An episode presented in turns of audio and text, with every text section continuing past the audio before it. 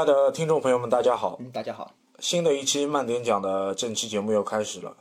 因为这期节目比较特别，因为我们聊一个话题，我们之前聊过一个沪语版本，也就是我们高智能方程式 GPX 的一个内容，但是我们 OVA 的内容没有做过一个细聊，一起来讨论一下 GPX OVA 的一个内容。嗯，大家好，我是洒脱。好，大家好，我是沃德。啊，我们今天正期节目就开始了。想问一下，就是洒脱啊，嗯，你就是 GPX 的 OVA，你是什么时候看的？我最早知道这个看这个 OVA 的话，应该是在电视里面看，就是当时的话，上海有个电视台叫炫动卡通电视台嘛。具体的话，应该是我读大二大三的时候看的。差不多也是大概零六零七年的时候。还中文配音的嘛，它放的蛮全的，好像只有它只有拍到 OV 三吧，一、二、三，但四好像是没有。对。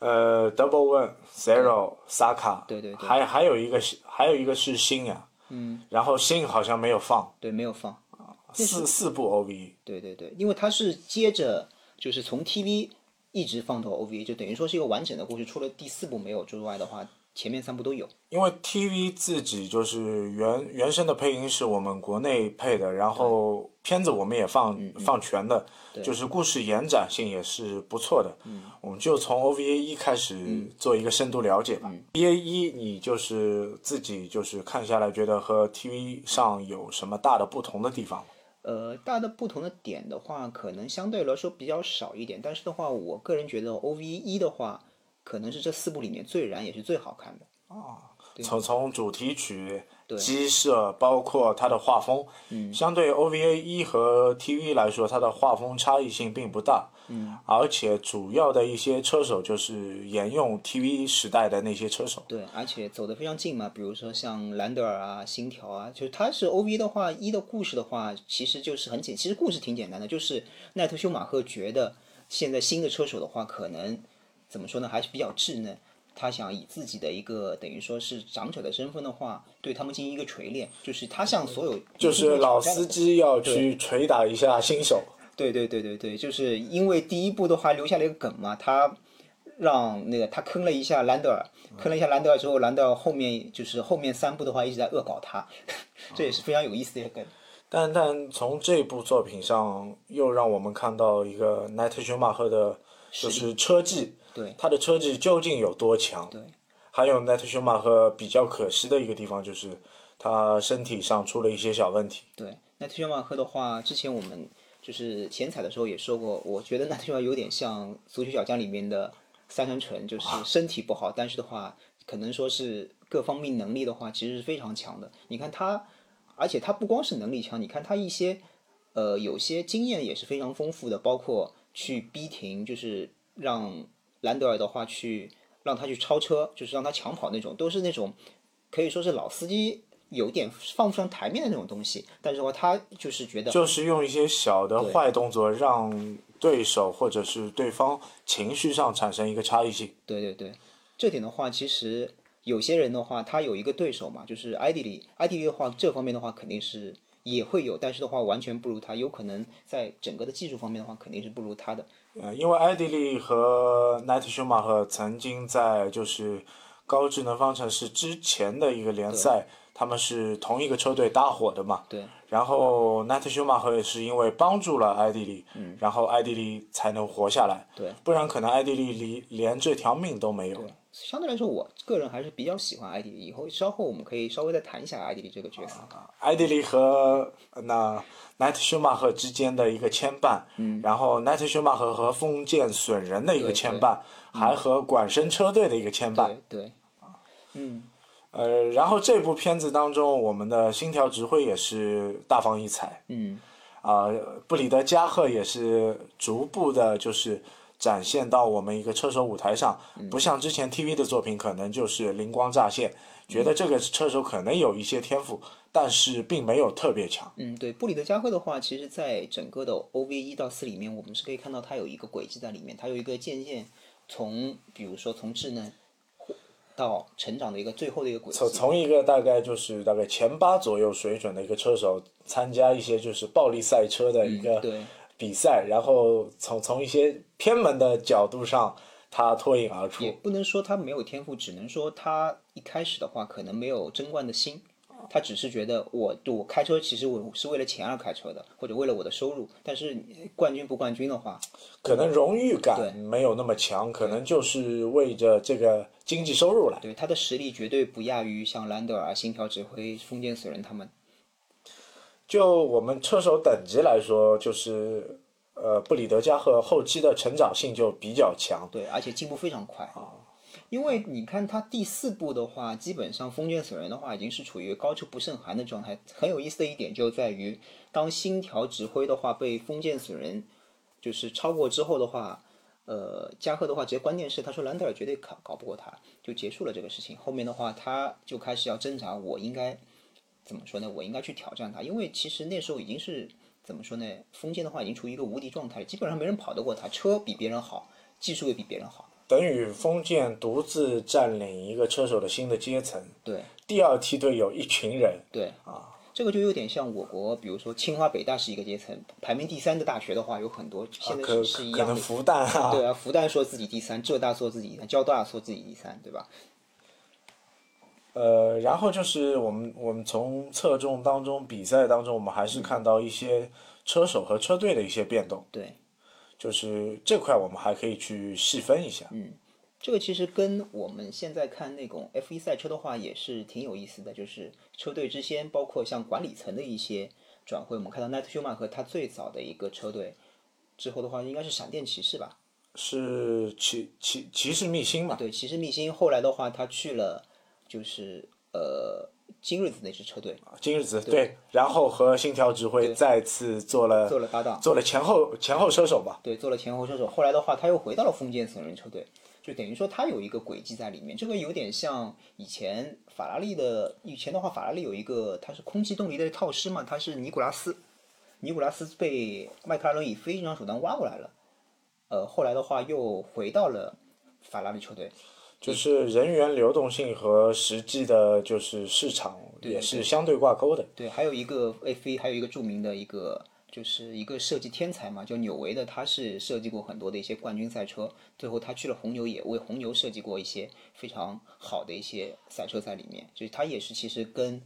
那舒马赫有点像，虽然他是一个设计师嘛，但是他也是有一个成就是轨迹在里面。奈特舒马赫的名字其实就是挖了一个窍对，门吧。舒马赫那个对吧？这个时代，因为舒马赫差不多在九零年的时候已经有成名了对，舒马赫的第一个世界冠军是九四年。啊，九四年九。四年，因为那年正好是比较遗憾，塞纳就是因为在圣马力诺那次之后的话，舒马赫等于说是有可能是一个车王的一个时代更替在里面。因为我们就是看 GPX 当中也是有一个新老车手的交替，对对对对对，所以我们可以看到，其实像罗贝，包括像呃奈特舒马赫，他们这这这批人下去之后的话，但是奈特休马赫在之前的就是呃几届 GPX 的比赛当中，他并没有取得特别好的成绩，反而是封建逐步崛起之后，他他他可能是取得了一些好成绩。对，这个其实可能也跟赛车或者它的适应程度有关系，因为这个 GPS 的话，它其实也是需要一定的一个适应程度在里面的。就包括你，如果你开过，就是我们可以看你开过 F 三千的人，如果你去开 F 一，那除了是一些特别天赋异禀的车手，像刘易斯·汉密尔顿这种，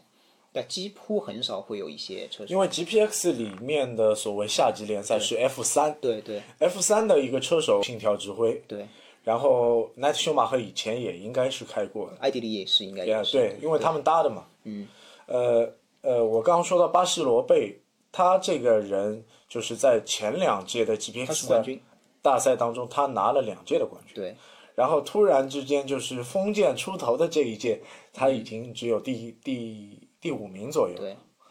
然后这一届比赛之后，他就退役了。对，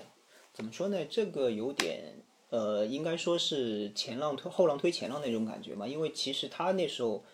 正好是他运气不好的点在于，有一堆黄金一代的人出来了，很有天赋的一群选手，比如说像兰德尔、加贺、他他这个时候的年纪，我没有记错的话，应该是二十五岁。对，其实一个车手的黄金年龄，但是没想到的话，来了一批十六七岁这么年轻的一批人，封建十四岁。对，这么年轻的一批人出来，而且是非常天赋比，你想想看，十四岁的人有可以，就算他开到二十五岁，他有十一年的统治期，你怎么跟别人玩？这个延展性就比较大。我我也觉得，就是他其实作为一个车手来说，可能还可以去再跑个三年。对，所以有有我上次看网上有一个人说，他说十四岁的话，你驾照拿到没 拿到就是个问题。这这这个就不去细挖了，因为毕竟是一个架空作品，也就是根据呃自己的感受去聊问题，很多东西我们不能去细究一个核心内容。对对对对对，呃，但是的话，罗贝的话，他虽然后面就我们提到罗贝就可以带一句，就他虽然他后面退居二线，但是他一直是也是新系车赛车嘛，后面还带出了像日吉明，虽然 哦，日日吉明日吉明这里要去说一个故事，因为日吉明和就是管生车队对。也呃艰深车队也是有一个千丝万缕的关系。本来设定是日吉明是艰深车队的头号车手对，然后因为某种原因他没有成为头号车手，而加入了宝石车队，成为宝石车队的一个车手。但是他在总车手排行当中他不是特别高，也是处于靠后段的。对对对，可能的话，他第一方面运气不好，第二方面的话，他的天赋的话跟主角光环这么厉害的封建死人的话，其实是没办法比的。但是的话，有时候也会对他有一些着重描写。本来他是是比较仇恨，就是封建的，后来的话被罗贝影响，有可能是等于说是影射了罗贝这个人格里，这个老一辈的一些车手的人格魅力在里面。老一辈的冠军车手对待一些事物啊、比赛啊、一些大爱，嗯，用自己的情感去感化一个新人。对对对，所以的话，虽然他没有带出一个日吉明就是一个冠军或者怎么样，但是的话，把日吉明有可能带上了一个怎么正轨嘛，就是拯救了他的一个心灵灵。对对对，呃，这个高度就抬得比较高了。巴巴巴西罗贝，所以你们之前罗贝先生变成了一个精神导师的。所以你们之前那那一期的话聊到的话，你说有有嘉宾说很喜欢罗贝的话，我是很赞同的，因为罗贝的话，他其实人格魅力是很高的。因为罗贝他的发型和和和人设，他还戴了一个墨镜嘛，对然后他墨镜也是不摘的，对然然后给你一种感觉就是也也就像那种高达技师啊，嗯，或者是王牌飞行员的那个造型。就就有点像高达里面那种，就是高级的那种老的驾驶员这种感觉。虽然不是主角，但是有一定能力，但是就是这样的一个人，挺有意思的。然然后这一块日吉明本身也是一个日本车手嘛，对对对，呃，在在下面我们聊到另一位就是比较运气不好的日本车手，因为 TV 里面也是有出现，后来他的角色就逐步淡化了。大有让啊，对他是一个怎么说呢？他是一个完全是，呃，有点像呃《火影忍者》里面小李这个角色吧，就是完全是靠自己的努力，而不是利用科技。但是你想想看，这部片子叫什么？叫高智能方程式赛车。如果你完全靠驾驶天赋的话，你不靠这些科技的话，说实话的话，你是没有办法在这个赛场上生存的。就是没有在这个舞台上走得更高更远。对对对，他其实唯一出彩的也就是北海道预选赛那场比赛，而且的话，第一方面是他自己主场作战，就是看到了，呃，天气的原因，他换上雨胎。另外的话，可能有一定的运气在里面，包括像一些像那时候我记得有古德里安他们参加，虽然是后来也撞车了，他和法兰兹两个人撞车了，也撞出撞出一段后面的一些怎么说呢？CP 哎，C 撞出一段 CP 还打架了，我记得，啊对吧？后面反正的话，那里故事挺多的。呃，因为大有让二总体就是让我感觉就是他属于大自然的一个人。对，他在德国站那场就全纯室内跑道那场呢，完全不会比了，就完全就是最后还让封建的话跟他一起，好像是车子车子撞得非常厉害，就是等于说是他是怎么说呢？他可能不适合不适合高智能方程赛车这个运动，但是他虽然很喜欢赛车，如果做一个纯粹的越野越越野赛车的赛车手，可能他旁边有一个导航员啊或者是领航员的话，可能他直观的内容可能更好一点。这个女人也我想起来，就是她，她应该去看那种，比如说那种世界拉力赛那种，达喀尔的这种，因为旁边是有一个领航员的嘛有。一个像类似于马基尼啊、麦克雷啊这些人，就是完全的话不用顾及别人，就是有一个领航员帮你导路，就他可能更适合这些。但是高智能方程式赛车不是很适合。连连我们就是看了一个影视作品，就是杰森斯坦森早年的一部片子《死亡飞车》。嗯，《死亡飞车》的设定当中也是有领航员的。对对对，就是监狱赛车嘛，然后旁边是坐着一个美女领航员，帮你导航导致路线啊，包括如何装备武器。但是我们这里没有贬低，就是开拉力赛车的车手。我们可以说一下，就比如说你 F 一赛车手，你去开拉力赛车不一定开的比别人好。最著名的一个例子就是莱库宁。莱库宁的话，在之前的话，在法拉利有一段时间的话，他之后去有一段时间去开了，呃，就是类似于像这种拉力赛车，但是成绩其实很一般，很一般。就其实两种模式嘛。呃，其实说说的最简单一点，F1 的赛场是你可以在大屏上可见的。对。因为你开拉力赛，如果在非洲，如果在撒哈拉沙漠当中，很多东西是不可见的。对，而且很多变数，比如说有动物冲进来这种。呃，然后就是 GPX 当中，就是我们第一辆就是雷神，雷神阿斯拉的车子在跑一些就是特别困难的赛道的上。它有一个就是特殊的设定，它会放一个卫星上去。对，放这个卫星就是为了去感知不同环境的一个变化。嗯。然后就是阿斯拉的那个就是电脑，嗯，和他雷神的那个电脑和他人机对话嘛其实这就是一个近未来嘛，近未来的话，它就是说实话，就是现在的一个 GPS 导航的一个系统嘛。只不过它有可能会做一些噱头，放一个卫星。其实现在车都不需要卫星。类似于手机车载导航，告诉你。左边转弯，或者是右边转弯。这个科技的话，我们现在开车都在用啊，前方左转，前方右转。只不过它现在可能是有一个智能学习在里面，可以把你的一些开车习惯录入进去。这个你不觉得有点像机动警察吗？也其实也是同时代的作品，但是机动警察和这个还是有有很大地方区别的。因为机动警察主观的一个设定，你主机的驾驶员是不能。视觉太远的，还是需要一个领航的车子去帮你去探路的。啊，这个也这个很不同。对对对。我们还有一个日本的著名选手，呃，早期的天才少年新条直辉。对，新条直辉在这部片子里面的话，就是我对 OVA 有一点不满的，就是新条直辉其实，在 TV 版里面等于说是三位，就可以说是三个冠军的争夺者嘛，他和兰德尔还有就是封建。这三个人，但是的话，他在这个里面就是等于说是走一个下滑路，后面第四部就完全消失了。也不是消失吧，可能旁边的车手进阶太快，他一下就是感觉不一定合适这个系列赛了。对，可能就离开赛场。对，有可能就跟我们中国男篮一样，有可能周围的国家的话进步速度太快，其实我们也在进步，我们也很努力，但是。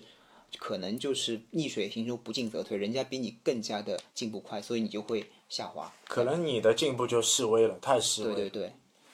但是的话，我是个人是很喜欢他，是一个第一的话，他是一个非常真的是非常努力的一个赛车手。他其实对赛他的努力其实大于他本身一个个人的天赋。对我一开始的话，可能个人感觉的话，他是一个天赋很高的选手。但其实你会发觉的话，他的他的他的努力要比他的天赋更高。另外的话，可他，但是他有一个问题就在于他的性格，他的性格的话，就像我们刚才就前彩时候也说的，就是他的性格的话是很听不到，就是就是一个很执拗的一个人，就很固执的一个人，听不听听不进别人的意见，就是他觉得我是对的，就情商就说实话情商有点低嘛。呃，这个分两块来说吧，因为我就是从 TV 当中几个细节去看到他，一个细节就是他就是和普通的人交谈当中，他这个人是很冷的。对，冷若冰霜的。嗯，如果你要去感化他这个人，一定要通过一些事件，对，让他去明白一些道理。比如说玫瑰，这这个也是一定的侧重面。自从他有了这个感情线之后，嗯，他的人设就发生了颠覆。自从他有了感情线的话，我觉得这个人更加可爱了。有可能他一开始的话，我觉得就是一个开车的一个，等于说是一个机器，机器可能就是一个执拗，就是只顾训练、只顾比赛的一个。人对，而且他有一段时间是辱，就是对他手下的一些技师，技师非常态度非常差，就是脾气非常暴，对，非常暴。对，后后来的话，我记得有一站是非洲站，有一站非洲站的话，他是最后一名，很晚才到。那我那时候的话，虽然他已经很可怜，但是的话，作为观众的我，我觉得其实我没有任何的同情。我说你已经把人骂成这个样子了，你还想怎么样？但是的话，他有了玫瑰这条感情，我觉得这个人的话，突然的话就对他感觉很好。颠覆之后，就是他主动的和这些就是维修技工打成一片，然后一起修车到天天亮。哎，对对对，就这个情节，你就感觉他和普通的赛车手又不一样了，对，可能情商又点亮了。对对对，一方面情商点亮，一方面的话，可能是等于说是觉得自己的话应该去做一些改变，就不能是按照以前自己的一个路线来走。所以的话，他其实在整个 TV 版是一个很高光的人物，但是到 OVA 的话是越来越低。虽然 OVA 里面他还拿过一个冠军，但是的话，OVA 一里面他还是比较出彩的，但是 OVA 的后两部，他的人设就是逐步开始弱化了。对，甚至最后还被开除出队了吧？因为他的成绩比较差，包括包括他虽然拿过一个冠军，但是他的冠军的话是在兰德尔和封建不在的情况下拿的，呃，相对来说含金量是非常低的。相相对说来，就是它的水水分比较低，然后就是他对于自己就是在赛车的领域上的判断，他是比较执着的。对，他觉得这个跑可能，呃，车子发动机可能要爆缸了，但是他还是要做这这个操作。呃，这个有点像谁？有点像我记得刚才我们提到的一个莱库宁，他的一一一那时候有人开玩笑说莱库宁的话是把所有的就是车上的部件的话都开坏过，包括轮胎、引擎，包括前鼻翼、后鼻翼，任何地方他都开坏过，会组组一辆赛车。但这个从这方面的话，我觉得星条指挥有点像他。因为星条指挥就是在 TV 当中有几个桥段，就是他一直是推车到终点线的。对，就前期可能是领先人家两圈，嗯，但后来突然就是推车，对，虽然这个在正式比赛里面是比较不可能的，不可能发生就是推车你也不可能推到第三名。对，这个是不不怎么现实的一件事情。但是的话，但是 TV 版里面的话，肯定是电视，就是作为一个你动画片的话，肯定是要做一些燃情的里面，就是很燃的东西在里面吧。呃，就是他的精神值得我们鼓励，但是有一些地方还是值得考量吧。嗯。呃，然后就是我们最王牌的一个日本车手封建损人。封建损人的话，我们可以看到他其实在 TV 版里面，等于说从一个菜鸟到一个世界冠军，可能说是怎么说，这是一个标准的一个日式的。从一个少年吧，从一个少年到一个成年男性的转变，再从一个成年男性到一个男子汉的转变。对。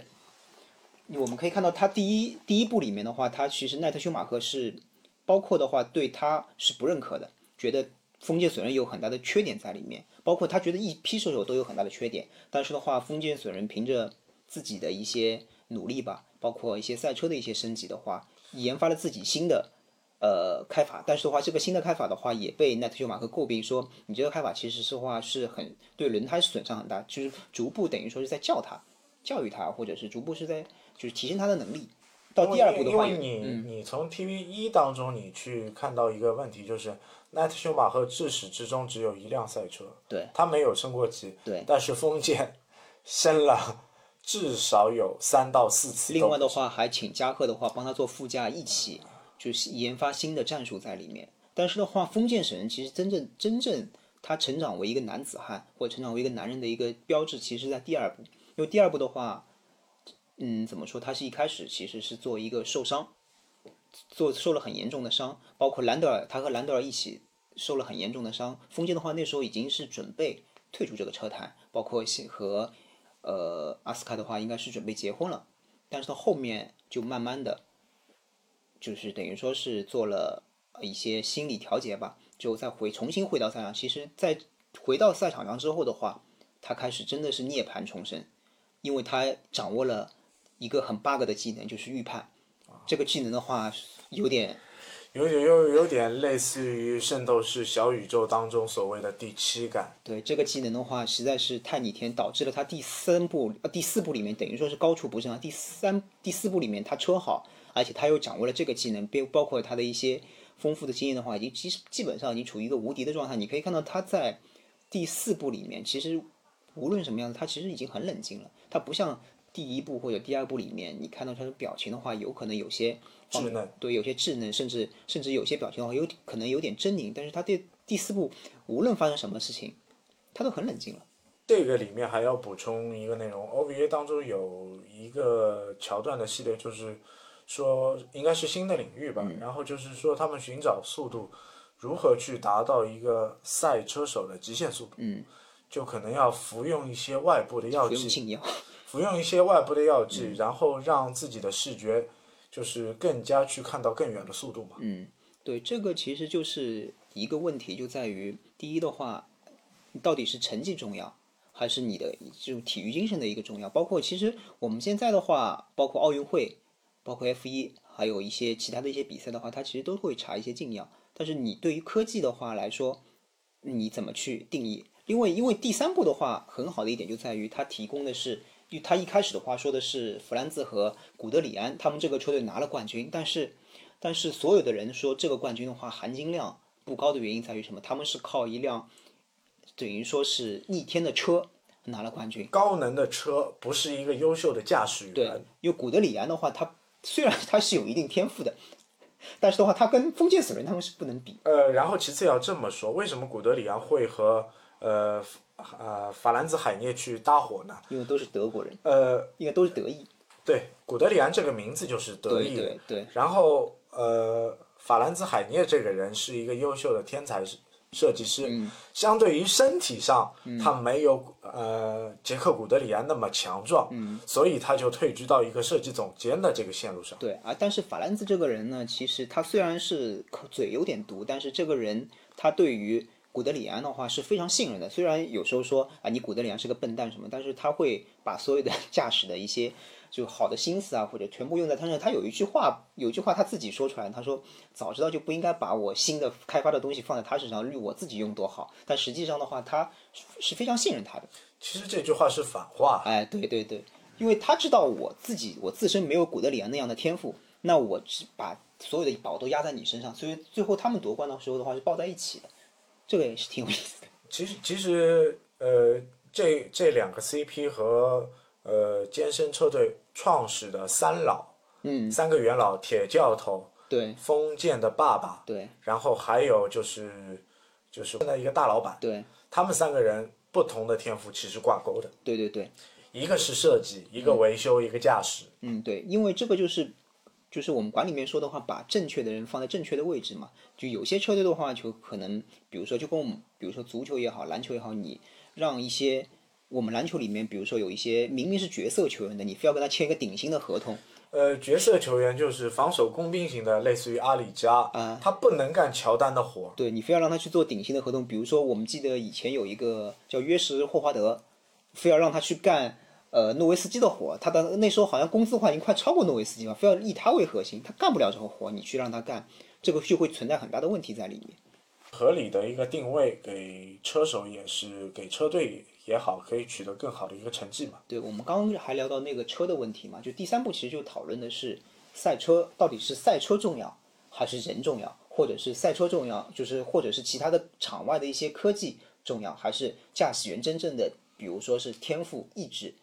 重要。其实就在讨论这个问题。你可以看一下那个有一个新的车手，就是一个埃及的车手嘛，他是靠禁药，包括车的车的一些改造。才能达到这种程度，但是你可以看到，但是他真实的一个技术水平来说，可能还达不到 GBX 一个入门的基准。对对对，他也是一个年轻的少年，大概是和封建初入车坛的那个年纪差不多，十四岁吧。嗯，对，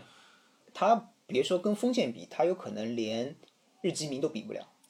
我们就是同等情况下的比较，对对对，呃，这个差异性就是还还有一点就是我们要说到我们就是布里德加赫，嗯，和我们的兰德尔，嗯，同为的就是第二档的顶尖人物。对兰德尔的话，他前面三部就是从 OV 一到 OV 三的话，他实际上一直是属于怎么说呢？一直属于他的一个成绩的话是非常平稳的，你可以不不会看到他是一个就是很差，但是的话他也不会很好，但是永远是一个很平稳的一个成绩。呃，这个和他的设定有关，然后就是封建损人的一个主角光环。嗯兰德尔这个人为什么会就是至始至终那么执着的去在 GPX 这这个系列赛里面去就是那么长青？原因还是因为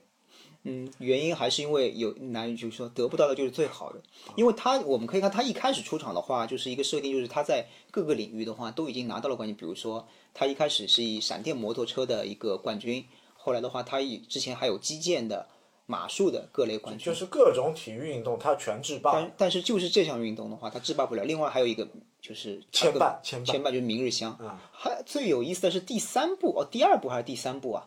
哦，第三部吧。第三部的话好像他们要结婚了，请他请他过来喝喜酒。一方面是请了，还有一部就是还有一次就是，好像是他认为他写了封信，也不知道是打了个电话给明日香，他说如果你跟封建分手了就来找我。后面的话好像是封建和封建和明日香复合了嘛，不是两个人在河边好像放弃了很大的烟花，但其实这个烟花应该是兰德尔安排的，兰德尔就把准备好的戒指扔到河里面去，就是那段时间他对明日香其实一直还是很执着的。就把自己要表达一个感情做了一个嫁衣吧。对对对，其其实包括兰德尔的一个设定，也就是欧洲的一个骑士，他也就是代表了欧洲的一种骑士的精神。对，他是很有骑士包括他和古德里安要决斗的时候，还把手套 在脸上，我要跟你决斗。反正他是一个很有意思的人，而且你记得有一集 OVA 应该是第一部，第一部第一部的话，那时候加贺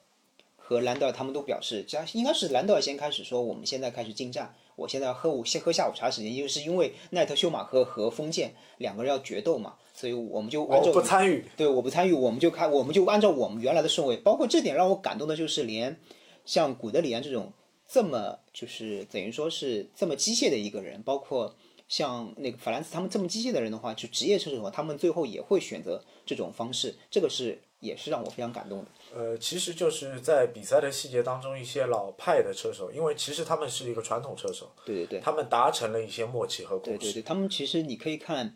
呃，古德里安这个人，包括法兰兹这个人，他们平时可能怎么说呢？就虽然是，包括就是古德里安，他在平时粗话脏话回的比较多，包括你看上去玩世不恭，但是他是是很有很有原则的一个人。你看他不会对谁特别坏，他唯一的一次。他好像给我感觉，他唯一的一次真正的发火，真的要去打人的话，是有一个封建那时候有一个二号车手嘛，封建车队他们有一个二号车手的话，在等于说在里面，等于说挑拨离间。他那时候的话，他可能觉得你这个已经违背真正赛车手所应该违背的底线，那他才会去这样。所以古德里安这他们老一派车手的话，他们有自己的原则在里面，不像新的一些车手，新的车手的话，他是完全没有原则的。呃，这一块我们聊完了之后，我们还会去挖掘到老派车手当中一个焦点人物，也就是我们奈特修马赫的一个一生的一个牵绊。嗯，埃迪利布兹波兹。对对对，埃迪利布兹波兹的话，他怎么说呢？他其实首先的话，他一开始的话，可能我们觉得是他是一个反派，因为他的一个扮相就是。包括他的一个车队的标都是一种反派，对，传教士，然后一个骷髅的头标，嗯，但是他在 OVA 里面的话，绝对是一个正面人物，真的是高大全，对，高大全，他就你可以看到他是完全没有缺点的一个，虽然有可能车技，虽然他的就是比赛成绩可能不是顶流的一个车手，但是他做的任何的一个细小的细节的事情，让你感觉他是一个真正的汉子。对对对，包括他会，他甚至于我个人觉得他的情商要比休马克要高。嗯，另外的话，你看休马克在恶搞，恶搞就是兰德尔在恶搞休马克的时候，他包括包是是他拉住了休马克，他说你别去，人家是等于说是意思就是人家是孩子嘛，你跟他你是跟跟你跟些孩子你搞什么呢？对吧？包括他后面去带了一个徒弟，他唯一的失败点的话，他有可能带了一个徒弟吧，他觉得这个徒弟的话。很有天赋，就把他带出来。但是的话，这个徒弟我们可以看到，第一他是没有天赋，第二的话，其实他在场下的一些私生活的话，其实也不是很检点的一个人。呃，其实这个新人吧，嗯，我觉得他心术不正。对，我不说生活如何，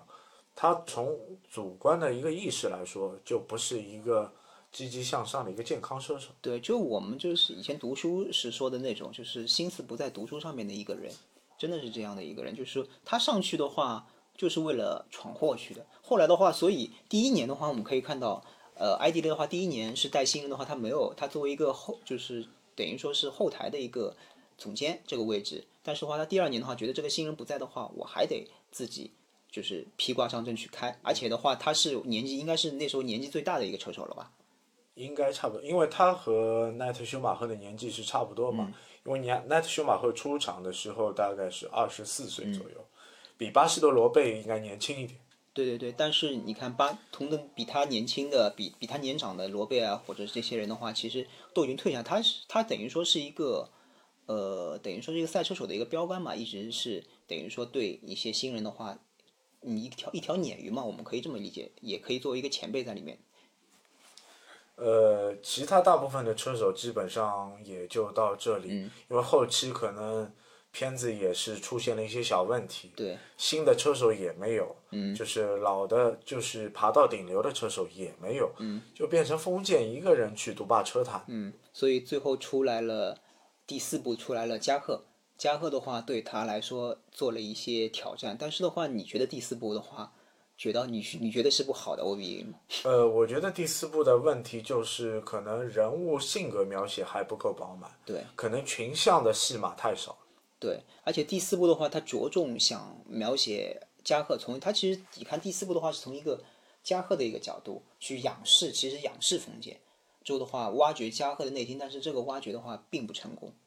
真的并不成功。虽然加贺的话也有像封建一样的领域，呃，但是的话你看不出他是为什么要去比赛，就是当他的比，你可以看到他为什么去上场，所有人都在劝他上场。他说你去比吧，就是包括像今日子啊这些人的话劝他但，但是的话，实际他个人真的想比赛吗？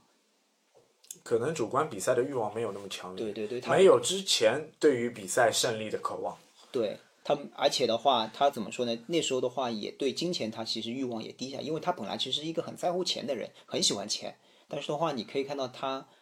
随着他的年龄的增长，包括他的阅历的增长，他的一个其实他是也是成为一个成熟的一个男人，他觉得这些的话都已经无所谓了。后来的话，可能是在今日子的影响下，因为他其实有一个出去比赛的一个重要的一个原因在于，如果不拿到冠军的话，这支车队就要解散了。就是我们以后不玩了。所以话，因为这个东西的话，他真正的步入了这个赛场，准备去打败风险，主要是因为这个东西。我们看到这个其实也是一个很成熟，就是很为别人负责的一个东西，不像以前他可能只为自己考虑，我只要拿到我的利益就可以。但现在的话，呃，以前直观的一个感受就是布里德加赫是一个串咖的赏金猎人，对对对，但是现在的话，他会为别人考虑，就是我的，我作为一个男人，我的责任是什么？所以的话，最后金日子其实对他的话是非常欣赏的，这个其实是做的非呃，常好。今日子当中我可能要聊到两点，嗯，其实今日子应该是有感情线的，对，他和另外一位，呃，星条直惠其实也有一点，嗯，然后和布里德加赫可能还有一点，嗯，然后还有一位就是他们的经纪人，对，这位经纪就是，呃，那位喂药的，叫什么名字我忘记，就就是穿穿西装的石田秀一长长长发的，长发的那个戴墨镜的，对对对，他们应该是初恋情人吧，还是反正是有一段羁绊在里面的。但是他对星条指挥其实更多的是母亲对孩子这样的一个类似于一个大姐姐吧，对，或者是一个大姐姐，因为她星条指挥拿到冠军之后她是流落泪的嘛。但是的话，其他的对另外一个就是长发那个，我们就叫池田秀一吧。对于这个人的话，他怎么说呢？是可以说是又爱又恨嘛。对，就就等于说是以前可能说是一个渣男或者怎么样，对他其实是又爱又恨，就是没什么特别的，就是大的感觉在里面。因为金日子本身他家里就是一个家底很殷实的，然后就是有企业的，然后来投资车队，然后他来做这个车队的总经理。他外公还是他爷爷是这个车队的一个总裁，但是他一直面对的一个问题就是从来没有打败过丰田车队，就从来没有打败过。就是从来没有打败过那么小一个就是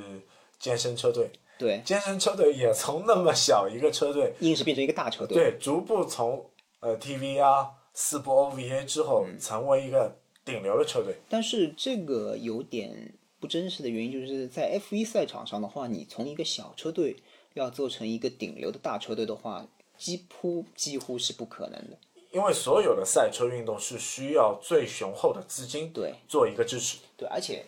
不光是资金，怎么说？你即便 F1 这个赛车运动，就是你有钱也不一定能够做得好。我们可以看以前的话，有一个叫丰田车队、Toyota 车队，它的投入是很高的，但它的成绩只能算中游，他投入非常高。甚至第八、第九名都没有。对，有时候其实甚至连第八、第九名，包括像以前的本田车队，就是英美车队，他最后他唯一他也是投入很高，但是最后是罗斯布朗过去过去之后的话，才成真真正成为一个 F 一的一个冠军车队。说实话的话，你光有钱也不一定，但像封建死人这种的话，怎么说，相对来说就可能不是很真实，但动画片就是动画片嘛。架空的故事 就是架空的故事，这个没有办法。很高兴洒脱今天来就是把我们 OVA 的 GPX 的内容嗯 大致和呃给大家做一个补充吧。嗯，因为毕竟我们之前聊的 GPX 内容是一个沪语版的，嗯，可能不是那么普罗大众。对对对，可能可能今天做一个内容，可能补更完只能说补完，比补说的比较简单，比较粗略那种。也很高兴大家能收听我们这期节目。嗯，好，再见嗯，再见。